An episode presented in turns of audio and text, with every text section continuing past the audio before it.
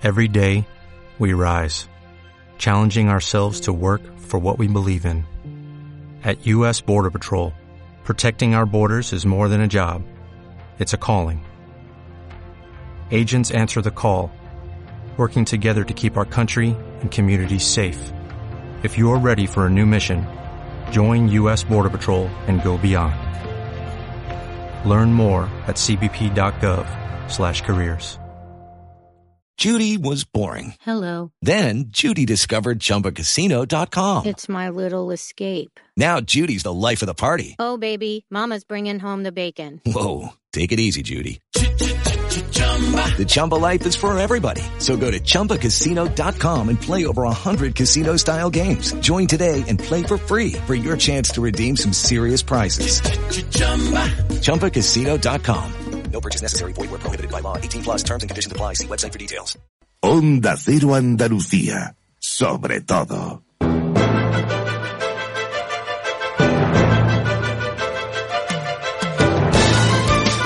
En la brújula de Andalucía, Andalucía Capital. Diego García Cabello, Onda Cero. Las 7 y 8 minutos, saludos, muy buenas tardes y bienvenidos una semana más a Andalucía Capital, el programa de la economía y las empresas de Andalucía, un martes más. Y en esta semana en la que la voz del campo ha vuelto a la calle y lo ha hecho contra el planteamiento del Plan Estratégico Nacional de la PAC que hace el Ministerio de Agricultura y que marcará la aplicación de las ayudas europeas en España y que podría hacerse oficial en apenas unas semanas si no se da finalmente marcha atrás.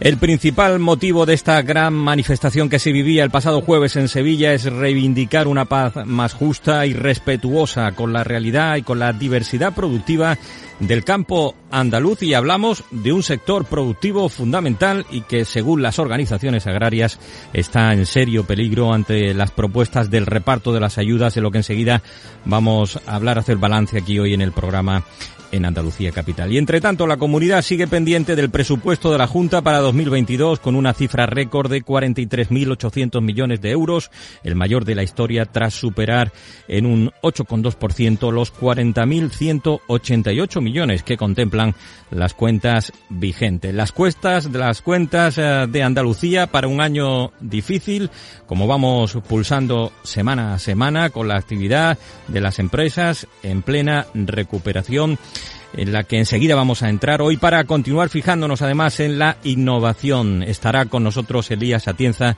director general de Corporación Tecnológica de Andalucía, aquí en Andalucía Capital. Con Nacho García en la realización técnica. Comenzamos. En Onda Cero, Andalucía Capital.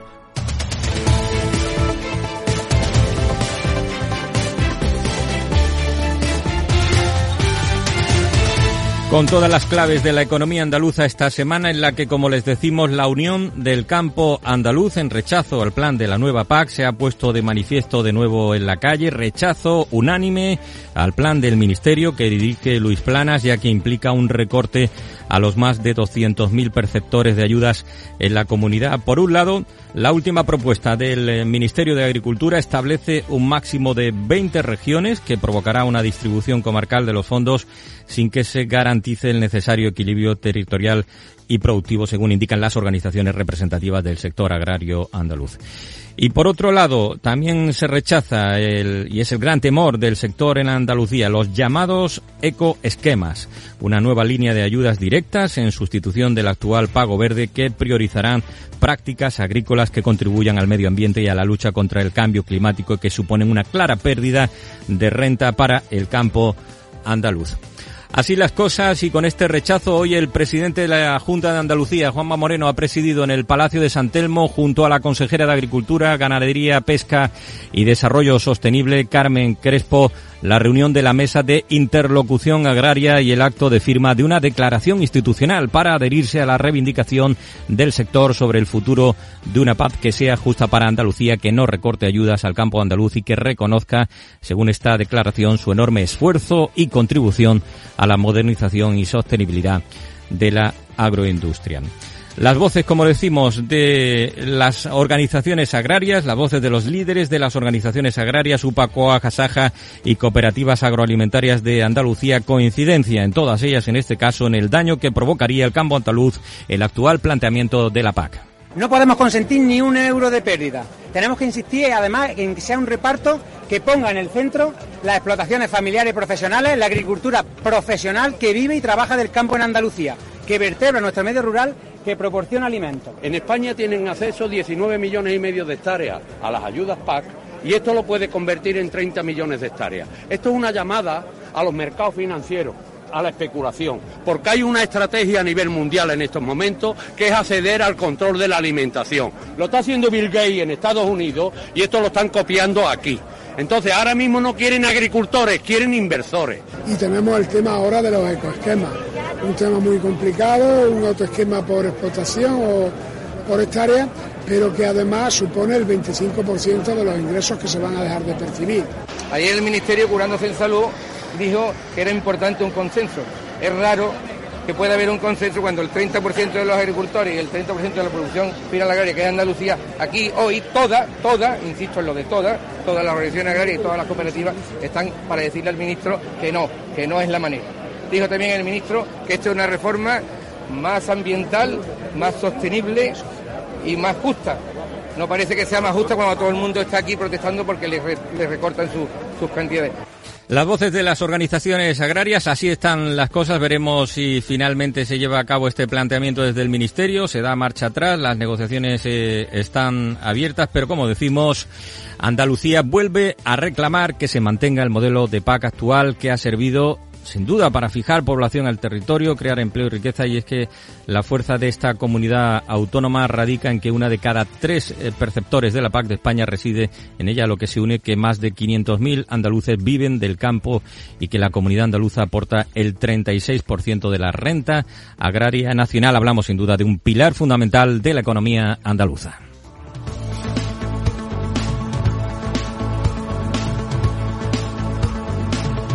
Y en las claves económicas de la semana notamos también la rebaja fiscal que con el apoyo de PP, Ciudadanos y Vox y el rechazo de PSOE Andalucía y Unidas Podemos por Andalucía se ha aprobado en el Parlamento andaluz un ahorro fiscal de 323 millones para los andaluces. Juan Bravo, consejero de Hacienda de Andalucía.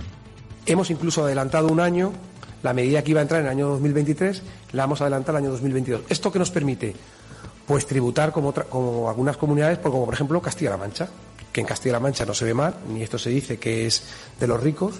Si hablamos de inversión en vivienda habitual, mejorar las condiciones de los jóvenes y de todos cuando tienen acceso a la vivienda habitual, que antes era un 2, un 3%, pues elevarlo hasta el 5%. O, por ejemplo, ¿les parece bien que una persona mayor de 68 años que alquile una vivienda y pague 300 euros de alquiler, antes no se podía deducir nada en la renta? Ahora se va a deducir 540 euros. O una deducción por nacimiento de hijo. Creo que todos estamos de acuerdo en la importancia de la natalidad. Pues donde antes había una ayuda de 50 euros, ahora se da una ayuda de 200 euros. Pero si además el niño ha nacido en un municipio de menos de 3.000 habitantes, esa deducción se incrementa hasta 400 euros.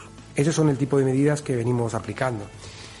Ese es el planteamiento desde la Junta de Andalucía. La oposición le recrimina que beneficia a los que más tienen. Antonio Ramírez de Arellano del PSOE. Premio gordo fiscal para las rentas más altas para los grandes patrimonios, para las grandes herencias y para el resto una pedrea más destinada a callarles que a cualquier otro fin.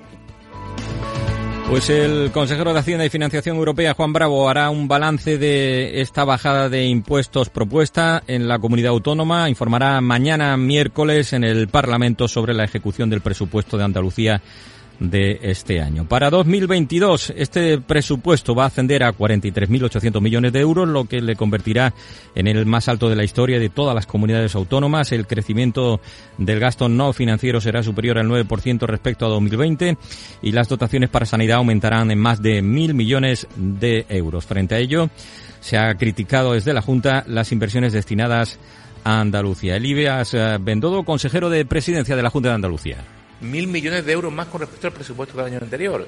Este gobierno lleva tres mil millones de euros más invertidos en sanidad desde que gobernamos. Aumentamos mil más en este borrador de presupuestos. Blindamos la educación con la mayor plantilla docente pública de la historia. más de 104.000 maestros y profesores, 109.000 si se incluyen los refuerzos COVID que hemos incorporado este curso al sistema. El presupuesto que conocerá el Consejo de Gobierno y el Parlamento, entrará en el Parlamento en las próximas semanas, el presupuesto eh, del que se está muy pendiente en Andalucía, veremos finalmente con quién se negocia desde eh, la Junta de Andalucía, con qué grupo político finalmente si sale adelante ese presupuesto y recibe el apoyo de las cuentas andaluzas para 2022. Las 7 y 18 minutos, enseguida hablamos de emprendedores aquí en Onda Cero en Andalucía Capital. En Onda Cero, Andalucía Capital. El próximo 18 de noviembre en Málaga se celebra Andalucía Management. Ante una nueva realidad, nuevos retos y nuevas prioridades. ¿Ahora qué? Andalucía Management, Palacio de Ferias y Congresos de Málaga, el evento más esperado. Jueves 18 de noviembre, inscríbete en andaluciamanagement.com. Patrocinan Cajamar, Sage, Solunion, Mafre, Extenda, Vodafone y Vitas con la colaboración de Universidad Loyola y Onda Cero. Salón.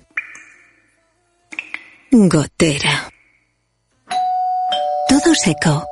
Es muy simple asegurarse con el Betia. Simple, claro, el Betia.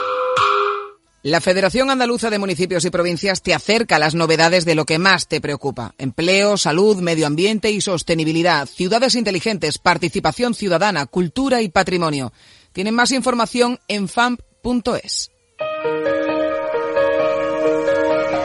Andalucía Capital, Emprendedores.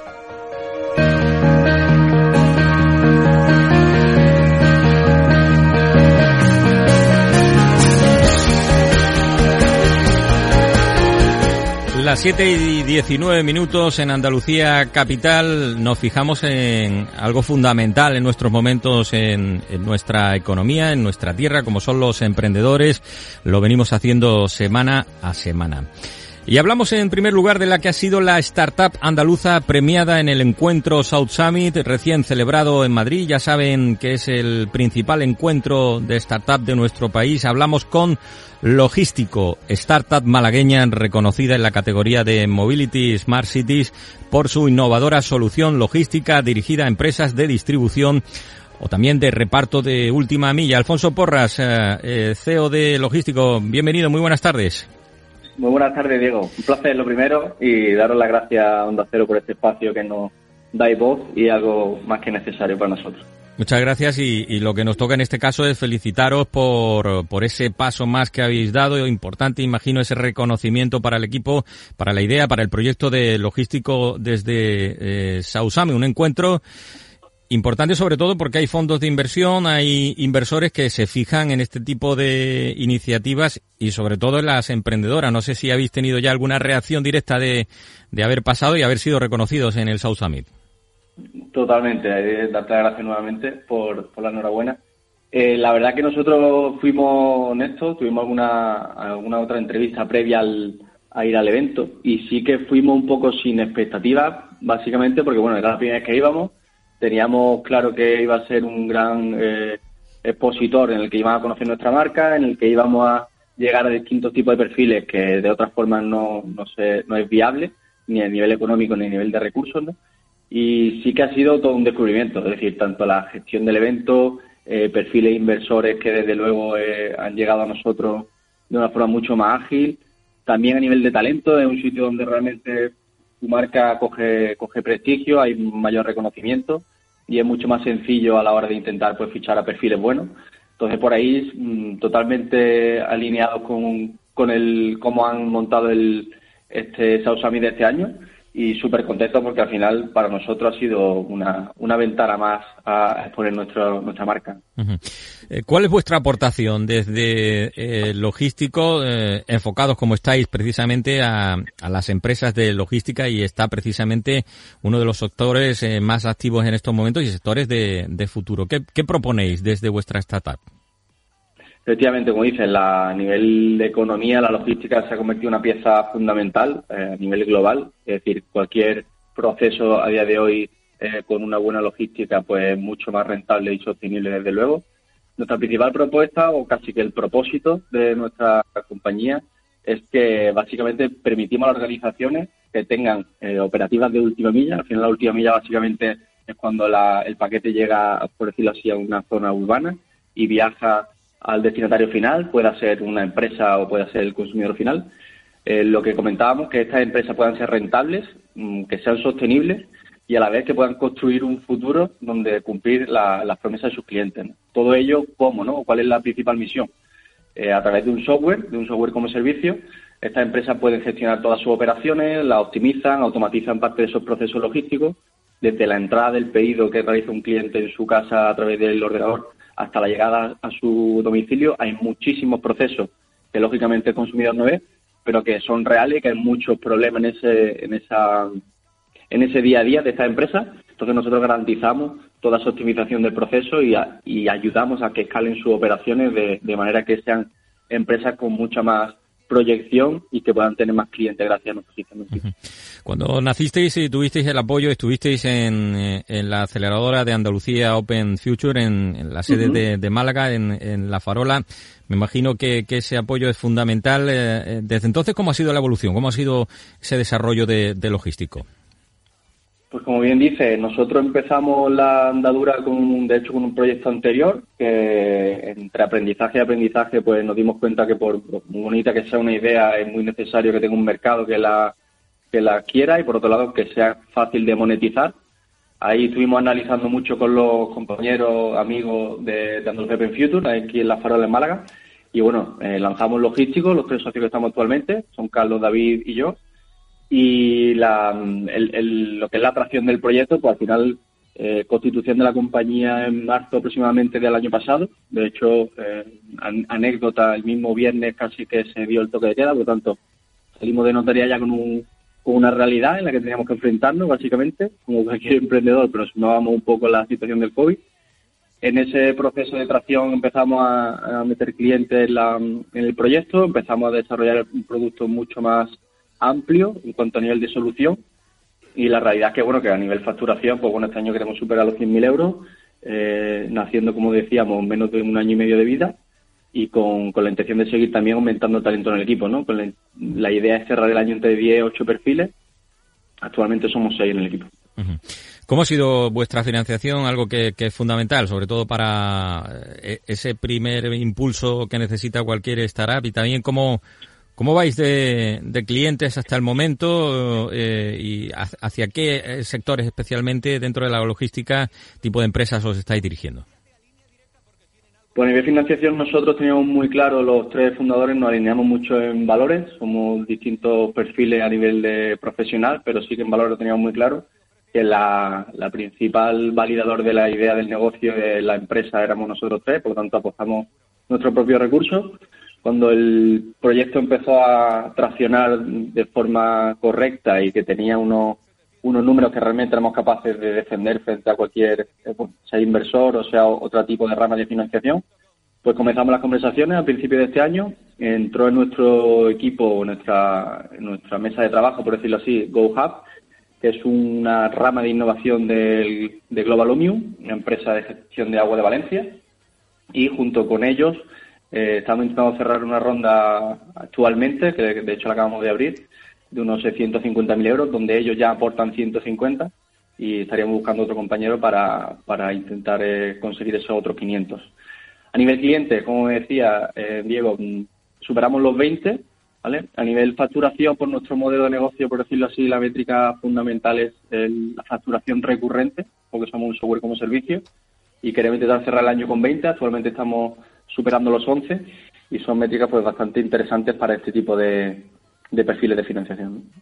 Logísticos son los ganadores de eh, el encuentro South Summit de, Madrid que se acaba de, celebrar y que eh, sin duda, como decía Alfonso Porras, uno de sus fundadores y creadores, es todo un escaparate eh, al que seguro que serán nuevos éxitos eh, los que eh, llegarán con este proceso de financiación abierto y de apuesta por este ámbito de la logística. Alfonso Porras y a todo el equipo, muchas gracias por atendernos y, mucha suerte en esta andadura de, la empresa que no va por mal camino después de este éxito en Sousa Gracias, Alfonso. Muchísimas gracias, Diego. Y muy buenas tardes. Y a esta hora también, para seguir hablando de emprendimiento, eh, vamos a buscar una iniciativa, explicarles y contarles qué es lo que pretende la iniciativa WOP Up. Es un programa concurso de emprendimiento que quiere despertar la inquietud de las jóvenes por ser empresarias. Enseguida lo hablamos en Andalucía Capital.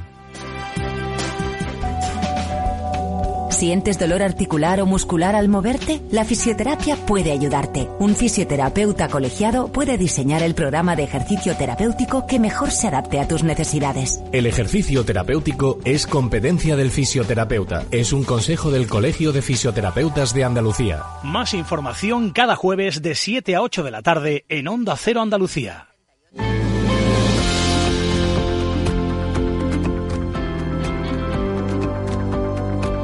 Detectar e impulsar el talento femenino es el objetivo de la primera edición de WOPAP, de la que les decíamos que vamos a hablar a esta hora de la tarde, una iniciativa de CESUR. Carlota García Jarana, muy buenas tardes, bienvenida. Muy buenas tardes, Diego, muchas gracias. En la organización, en el impulso de esta iniciativa de WOPAP que hoy queríamos conocer y, centrada precisamente en eso, que, que haya más mujeres en el ámbito del emprendimiento andaluz. Cuéntanos, Carlota, ¿en qué consiste y cuáles son los requisitos para todas aquellas interesadas en poder concursar? Cuéntanos. Pues mira, efectivamente es una iniciativa que lo que pretende eh, CESUR poniéndola en marcha con unos partners que nos acompañan de primer nivel es detectar y despertar e impulsar que haya más mujeres en el tejido empresarial liderando empresas, que en nuestra región, Andalucía, Extremadura, Ceuta y Melilla, que es donde operamos eh, desde CESUR, pues hay escasez y a la vez hay desempleo de mujeres eh, jóvenes en estos territorios, ¿no? En toda España y más acusado en estos territorios. Entonces, eh, pusimos en marcha esta iniciativa que lo que busca es, mm, a través de un programa concurso, eh, y con los partners académicos que tenemos, que son ocho universidades, todas las escuelas de negocio y las aceleradoras e incubadoras de la región, pues eh, captar proyectos de emprendimiento, elegir ideas de negocio viables y escalables y, apoyarlas con una ayuda económica, con formación y con monitorización para que lo puedan poner, para generar empresas reales, ¿no? el objetivo final es que de este concurso programa salgan empresas reales lideradas por mujeres. Y uno de esos requisitos es precisamente el que comentabas, que sean emprendedoras nacidas en, en el sur de España, nacidas o bien en Andalucía, Extremadura, Ceuta o Melilla. ¿Qué otros requisitos eh, habéis planteado para eh, este concurso que se acaba de iniciar? Pues mira, se valora que sean nacidas en el sur de España, como has dicho, en esas comunidades, o bien no nacidas en el sur de España, que estén viviendo aquí por motivos de estudios o trabajo. ¿Vale? Esas también serían aptas para poder presentarse. Y luego la edad que hemos seleccionado va desde 20 a 35 años, pero con bastante flexibilidad, porque lo que vamos a tratar de valorar es la idea de negocio. Es verdad que la mujer emprende en términos generales un poquito más tarde que los hombres, eh, entonces, bueno, pues si hay una idea de negocio buena y, la, y resulta que tiene 36 o 37, pues se va a evaluar también. Lo, aprovecho la cuña para que la gente que esté en esa franja también lo, lo bueno, lo intente. Y, y entonces eh, la idea es que ahora hasta el 29 de octubre estamos recogiendo estos proyectos, vamos a analizar los primeros 300 eh, proyectos recogidos, de ahí clasificaremos a 50 y los 50 proyectos son los que van a entrar en el concurso, que va a durar ah, desde el 11 de noviembre, que se comunican los proyectos mm, clasificados, hasta el 14 de marzo. Ahí tendrán unas sesiones de monitorización personalizada de la mano de Deloitte y de partners como Grupo Iturri, Prodiel, Multiópticas o Puerto de Indias, que son partners empresariales que nos acompañan y también de nuestros asesores académicos. Y luego unas sesiones de formación eh, plenaria. Pues eh, eh, si, te mm. parece, Carlota, vamos a, contarle a, todas las oyentes, en este caso que nos estén siguiendo, qué tienen que hacer las posibles concursantes. Pues es súper sencillo, es muy sencillo. Tienen que meterse en la página web que es wowup.es www.wowup.es w-o-w-u-p y, ahí aparecerá un botón que pone inscribirse, rellenan ese formulario, que es un formulario muy sencillito, no se tardará menos de, vamos, se tarda menos de una hora, y, y, el, y nada, y esperar a que sean clasificadas. Hasta el 29 de octubre, 50 proyectos, como decía, son los que están previstos que sean seleccionados. Sí. Esos 50 proyectos, de hecho, ya solamente por ser clasificados, Diego, van a contar con una ayuda muy importante de, de nuestro partner digital, que es Amazon, Amazon Web Services, que le va a dar a cada clasificada 5.000 dólares en créditos para poder montar su idea de negocio. O sea que ya solamente de entrada, por ser clasificada, es una, un, un buen aliciente, ¿no? WOWAP, esta iniciativa que ha puesto en marcha uh, CESUR, dirigida a mujeres emprendedoras, sin duda que hace falta también en este ámbito la presencia de muchas mujeres. Gracias, Carlota, y, ya nos contarás más adelante cómo ha ido el balance de todas las que se han presentado y, lo seguiremos de cerca en Andalucía Capital. Suerte y muy buenas tardes. gracias a vosotros. Gracias. En Onda Cero, Andalucía Capital. Montepío, ¿en qué podemos ayudarle? Quería saber si mi seguro de salud tiene cobertura fuera de Andalucía. Claro que sí, en toda España. Y si viaja al extranjero, cuenta con asistencia en caso de urgencia. Con la garantía de Adeslas, entidad reaseguradora de los productos de salud de Montepío. Visite montepíoconductores.com. Montepío, lo tiene cubierto. En Andalucía Capital, la noticia de innovación de la mano de Grupo Mactel. Tiempo para hablar de innovación ya con David Díaz, director de I+D+I del Grupo Mactel. Muy buenas tardes, David. Buenas tardes, Diego. Hoy hablaremos del agua, recurso vital y cada vez más escaso. Estudios auguran que en 2050 casi un 40% de la población sufrirá la falta de este recurso. En el caso de España, ya en 2030 un 65% sufriremos de algún modo esta. Nos encontramos en un escenario donde cada vez consumimos más energía. El calentamiento global va reduciendo progresivamente la cantidad de recursos disponibles y es necesario producir más alimentos para una población creciente. El agua es utilizado en la generación de energía. Esta, a su vez, se emplea en el tratamiento y la obtención de la primera. Y ambas son utilizadas progresivamente más para mejorar la productividad del sector primario en una población creciente. Esto pone de manifiesto una fuerte relación entre energía, agua y la producción de alimentos. El sector primario necesita ya cubrir un, déficit, pero además la reconversión a regadío entraña una gran oportunidad, pues estos cultivos son aproximadamente seis veces más productivos y generan casi seis veces más empleo que los de secano. La solución pasa por el tratamiento y la puesta en servicio de agua mediante la implementación de edares dotadas de los ciclos de tratamiento que lo permitan y también por la desalación, por el incremento de recursos, estabilidad y seguridad que puede representar. Además, también es necesario atacar el problema de las pérdidas por deficiencia en la red, que en España se estima en casi un 15%. La innovación en Andalucía Capital, eh, la noticia de innovación con David Díaz del grupo Mactel. Innovación en las empresas, innovación que es sinónimo de, de futuro y desarrollo para el tejido productivo andaluz. Y si hay una voz en Andalucía que representa a, la innovación, esa es la de nuestro invitado a esta hora de la tarde.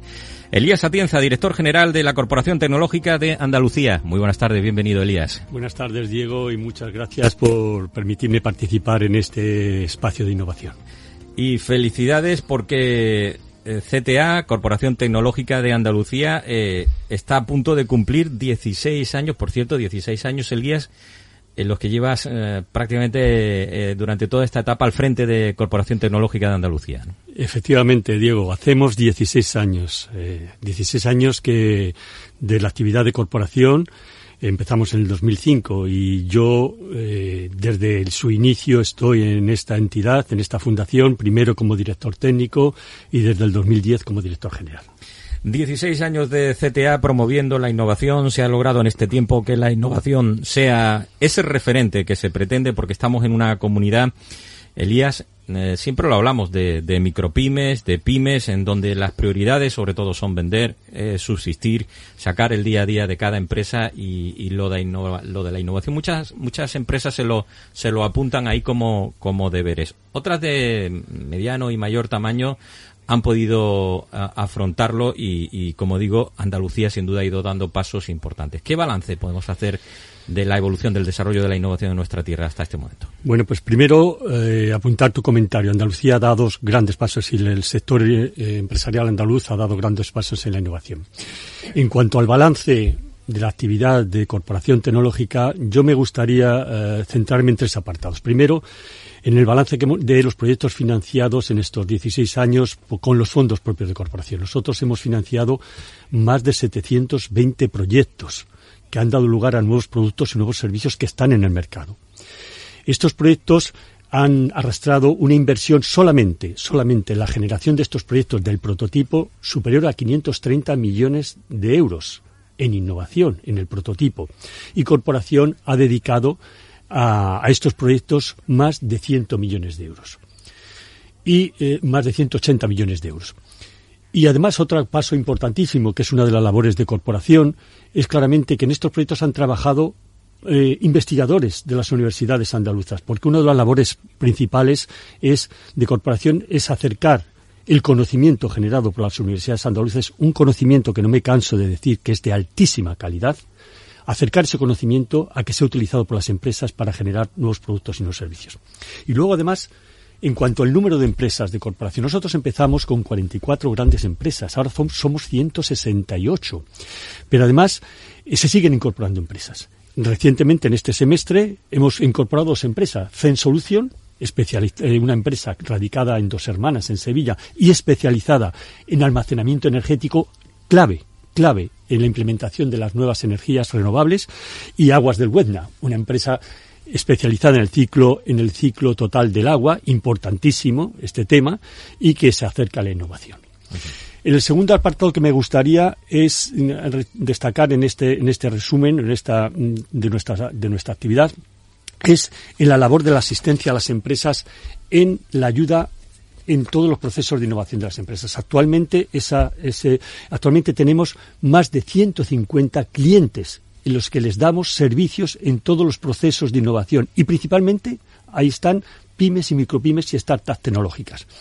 Y por último, me gustaría saltar que muy recientemente en el patronato de, junio aprobamos el nuevo plan estratégico de corporación que eh, tendrá que finalizará en el año 25. Es decir, corporación no es una entidad que deba de, de, durar per se, durará mientras sea útil. Y siempre nos hemos regido por planes estratégicos que nos encuadraban la actividad que tenemos que hacer para ser más útiles a las empresas y al mismo tiempo nos limitaban temporalmente. El primero fue 2005-2009, después se hizo el plan estratégico 2010 y 2019 y actualmente el plan estratégico 21-25.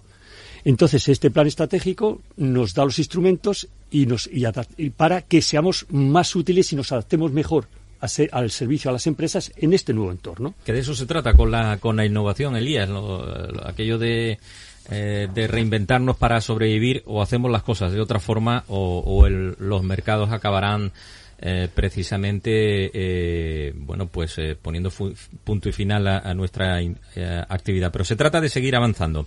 Y en este avance qué tendencias marcan hoy en nuestra tierra en Andalucía la innovación vamos a ver al hablar de las tendencias no podemos obviar la crisis sanitaria que hemos tenido. Esta crisis sanitaria si al principio supuso un parón en muchas actividades empresariales, entre ellas en la innovación, de repente, claramente, hubo una reactivación y a través de la innovación.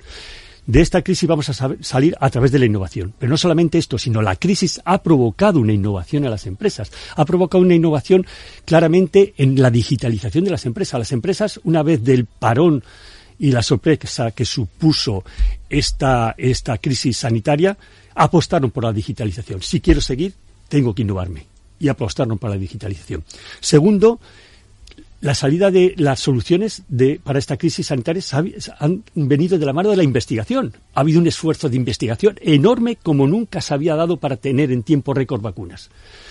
Eso, eso me gustaría, quería resaltarlo en el tema en el que nos estamos, en el entorno en el que nos estamos viendo. Las tendencias. Pues mira, yo dividiría en dos tendencias. Una tendencia estratégica. Hemos visto que gracias a esta crisis hemos visto que la innovación, la tendencia es una innovación colaborativa, abierta. Eso es una tendencia estratégica. La, innovación ya no se va a hacer por una única empresa, sino va a ser colaborativa, abierta y así irá mucho más rápida.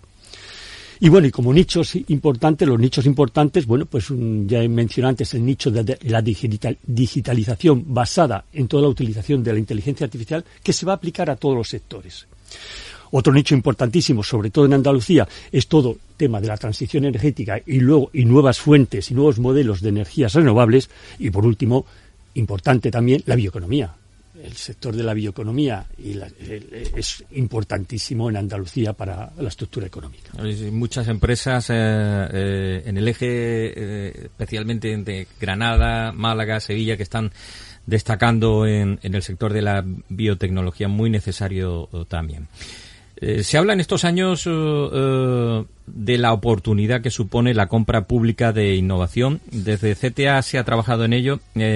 ahora hablaremos de, de, esos proyectos, pero vamos a explicar, si te parece brevemente, Elías, qué es la compra pública de innovación que ya está empezando a sonar y mucho en el ámbito empresarial. Efectivamente. La compra pública de innovación es una herramienta para fomentar la innovación desde el sector público es el sector público el que demanda comprar algo que no existe en el mercado. Y eso requiere innovación. Es un cambio de paradigma. El sector público antes exigía eh, mm, servicios y productos ya, ya, ya contrastados. Ahora sencillamente cambia de paradigma, hace un impulso y demanda productos y servicios que no están en el mercado y que el sector privado, con la ayuda de las universidades, van a desarrollar es un cambio total de paradigma. Esto puede ser un impulso impresionante. Ya está siendo un impulso. Ya está siendo un impulso.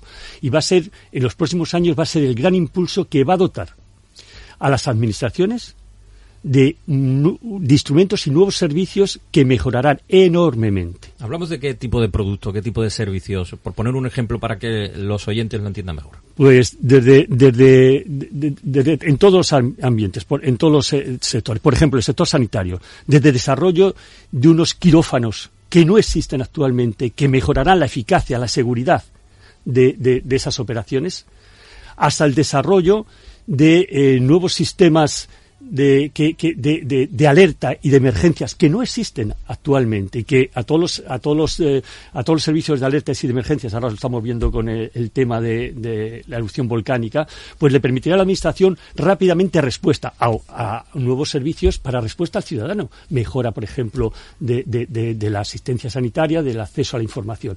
Es decir, es la Administración la que va a fomentar que se innove y va a ser las empresas y, los investigadores de los que van a innovar para dar esos servicios nuevos que no están en el mercado y que no están disponibles a la administración.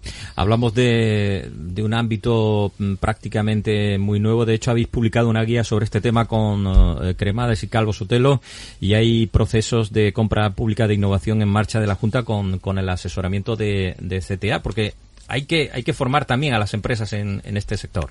Bueno, hay que formar a las empresas y hay que formar también a, a, la administración, a los funcionarios. Como te decía anteriormente, la compra pública es un cambio de paradigma total y eso, eso supone, supone claramente eh, una formación. Nosotros empezamos a sembrar el tema de la, de la, de la, de la compra pública hace años y nosotros éramos muy buenos, somos muy buenos desde el punto de vista tecnológico, de cómo articular tecnológicamente estos expedientes. Sin embargo, creíamos que para crecer y para dar mejor servicio teníamos que ir de la mano de socios, nos buscamos socios, siempre buscamos colaboradores. Y desde el punto de vista legal, bueno, pues mm, tanto Cremades Calvo Sotelo, pues mm, nos da unas garantías y empezamos a colaborar. Y la colaboración ha sido estupenda. Y recientemente, pues eso, hemos, hemos publicado una primera guía que puede, bueno, es un, es un instrumento muy sencillo que puede orientar tanto a las administraciones como a las empresas a, eh, a eh, iniciar esos caminos, a enterarse de cómo se inician los caminos de compra pública innovadora. Va a dar mucho de sí este, este ámbito, sin duda, y, la verdad es que es un tema que del que seguiremos hablando porque en concreto eh, hemos tenido la oportunidad de, de, hablar de varias iniciativas en este ámbito interesa a nuestros oyentes. Interesa también, como antes eh, escuchaban nuestros oyentes, eh, las startups, seguimos a las startups tecnológicas, a la que dais también apoyo y también eh, en este balance de 16 años del CTA, vuestra actividad internacional ha ido, ha ido creciendo. ¿Cómo estáis en estos momentos? Bueno, pues eh, primero con las startups. Para nosotros las startups son, eh, vamos a hablar startups y empresas pymes y micropymes de base, de base tecnológica.